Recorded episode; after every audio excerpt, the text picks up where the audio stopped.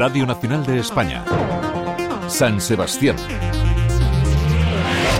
A Rachaldeón, buenas tardes. La costa vasca está en alerta naranja este viernes y el sábado por olas de más de 5 metros. El interior en aviso amarillo por nieve en torno a los 800 metros. El domingo entra otra borrasca. Este viernes se suceden los frentes hasta la noche, que llega otra vez otra borrasca con más lluvia. Margarita Martín, delegada de AEMET en el País Vasco. Masa de aire frío que procede del, del Océano Atlántico norte, muy al norte, cerca del Ártico entonces van pasando bandas de chubascos y van dejando lluvias entre banda y banda.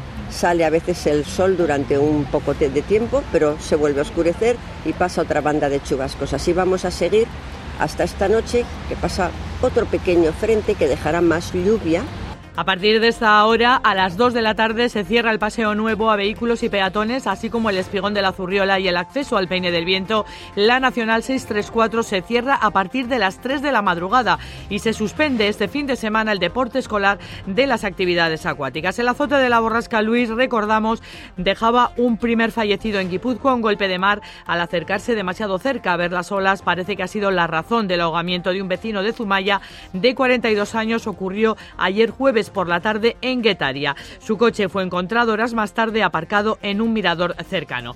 Y un apunte más amable, la playa de la Concha es la tercera mejor del mundo, según el portal TripAdvisor. El Arenal Donostiarra escala desde el puesto 15 al tercero en la clasificación anual de las mejores playas del mundo. TripAdvisor destaca su ubicación en el centro, el animado ambiente para familias y amigos y perfecta para surfistas, eso sí, cuando hay olas. A esta hora tenemos 11 grados en Donostia, donde llovizna. En las carreteras no hay incidencias destacadas. Y una última hora de sucesos, se ha sido detenido en Astigarraga un hombre de 33 años con 150 gramos de cocaína tras ser interceptado en una zona industrial de esta localidad guipuzcoana.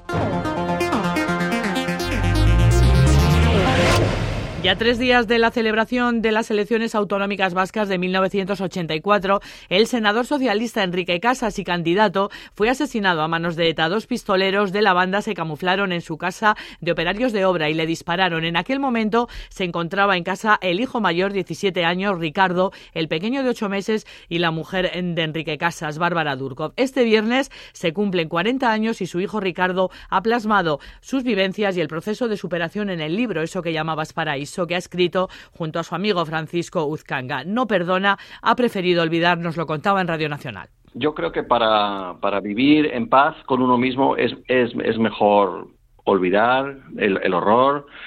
Eh, hay cosas que no se pueden perdonar por su propia naturaleza, pero el hecho de que, de que la sociedad vasca y quizás los elementos más agresivos mm, hayan decidido desmarcarse de la violencia, yo los saludo, por supuesto. Este sábado 24 de febrero el PSOE va a homenajear a Enrique Casas en el Cursal, donde va a intervenir su viuda Bárbara Durkov y compañeros de aquellos años en un acto conducido por Ramón Jauregui. Precisamente recuperar el espíritu de la librería Lagun de San Sebastián, con un ciclo de charlas para reflexionar sobre los retos de futuro y profundizar en el debate crítico son los objetivos de Mincha Lagun Diálogos, que inicia su andadura y tendrá su continuidad en el nuevo Coldo Michelena, que tendrá además una sala dedicada a esta librería. Ignacio La Tierra, fundador de Lagún.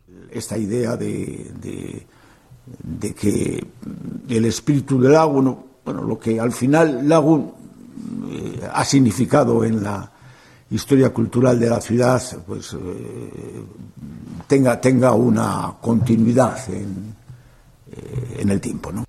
Actualidad deportiva ya con Ana Cortés. Saludos. Hola, un saludo, buenas tardes. La Real Sociedad abre la jornada número 26 de Liga recibiendo esta noche al Villarreal a las 9 en el Real Arena con el objetivo claro de volver a ganar en casa y también con la baja de Miquel Oyarzábal. Y Manuel, eso sí, ya ha dejado claro que no solo piensa en la Liga, sino también piensa en ese partido de Copa importantísimo del martes frente al Mallorca pero evidentemente eh, que todos sabemos lo, que lo, que nos viene, pero ya, te lo he dicho, es que es una final con nuestro público, final de la Copa del Rey con nuestro público, y es una oportunidad única que no sabemos cuándo va a volver a, suceder.